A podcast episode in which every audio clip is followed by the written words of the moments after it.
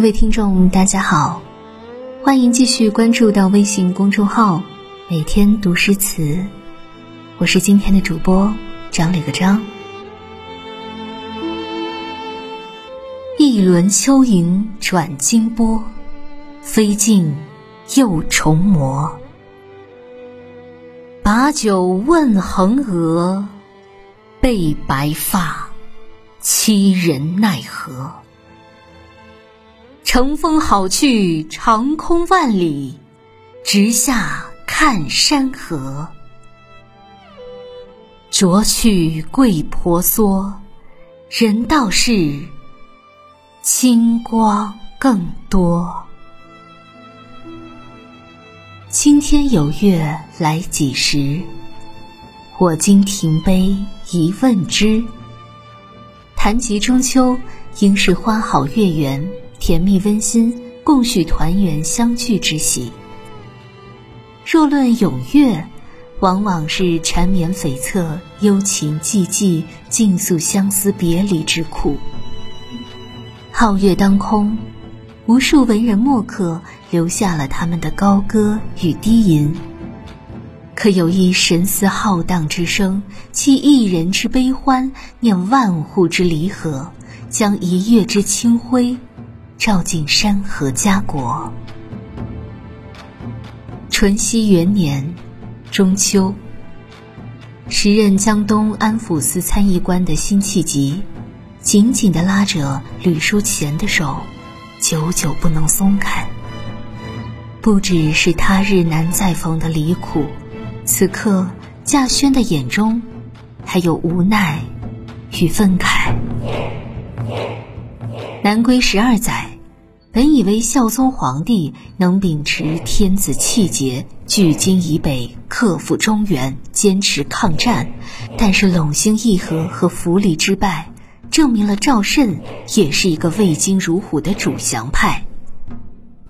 自美秦时论起，七年内稼轩四次上奏，主战之声于朝堂不绝，但却始终被当局冷落。这一夜，稼轩看向月宫的嫦娥，想到月宫中五百丈高的桂树，他想着，若是没了那桂树，这月亮。定是更加明亮，这天下定是更加清朗。只可惜楼阁玉宇，高不可攀。心灰意冷之际，便有了把酒问衡娥的怅然与不甘。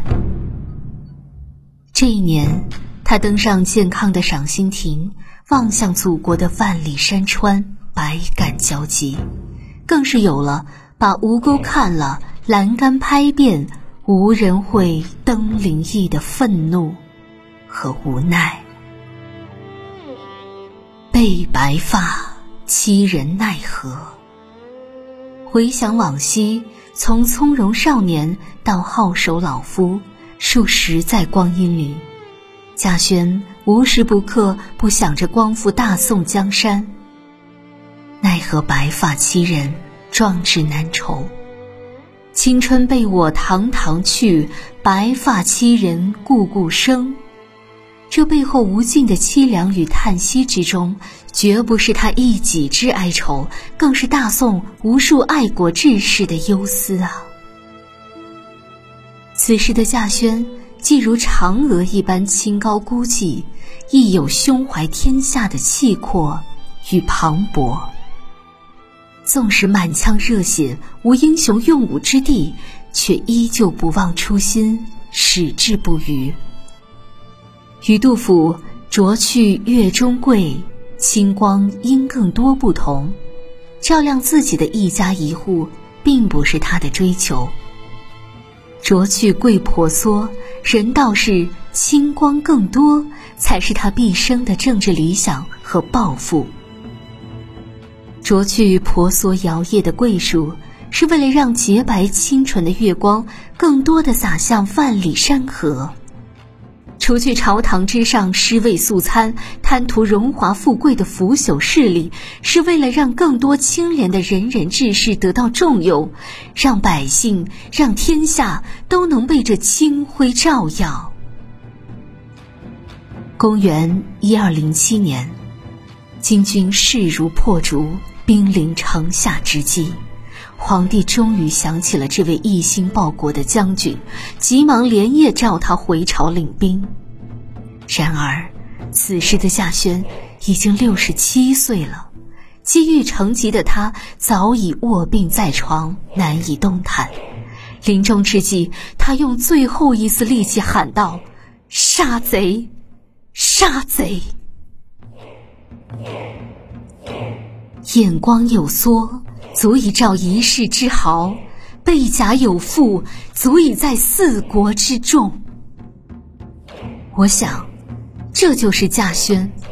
他有“我见青山多妩媚，料青山见我应如是”的柔情。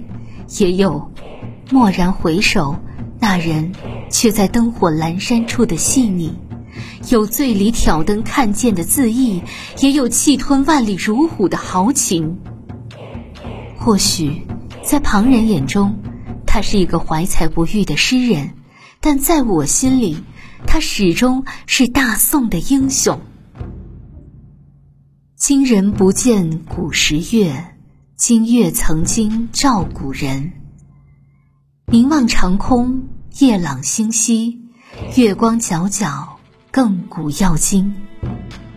若时光能逆转，若嫦娥能祈愿，我多么希望八百年前的月光下，有这样一位少年，他骑马劈枪，纵横捭阖，大手挥落间，青光潋滟。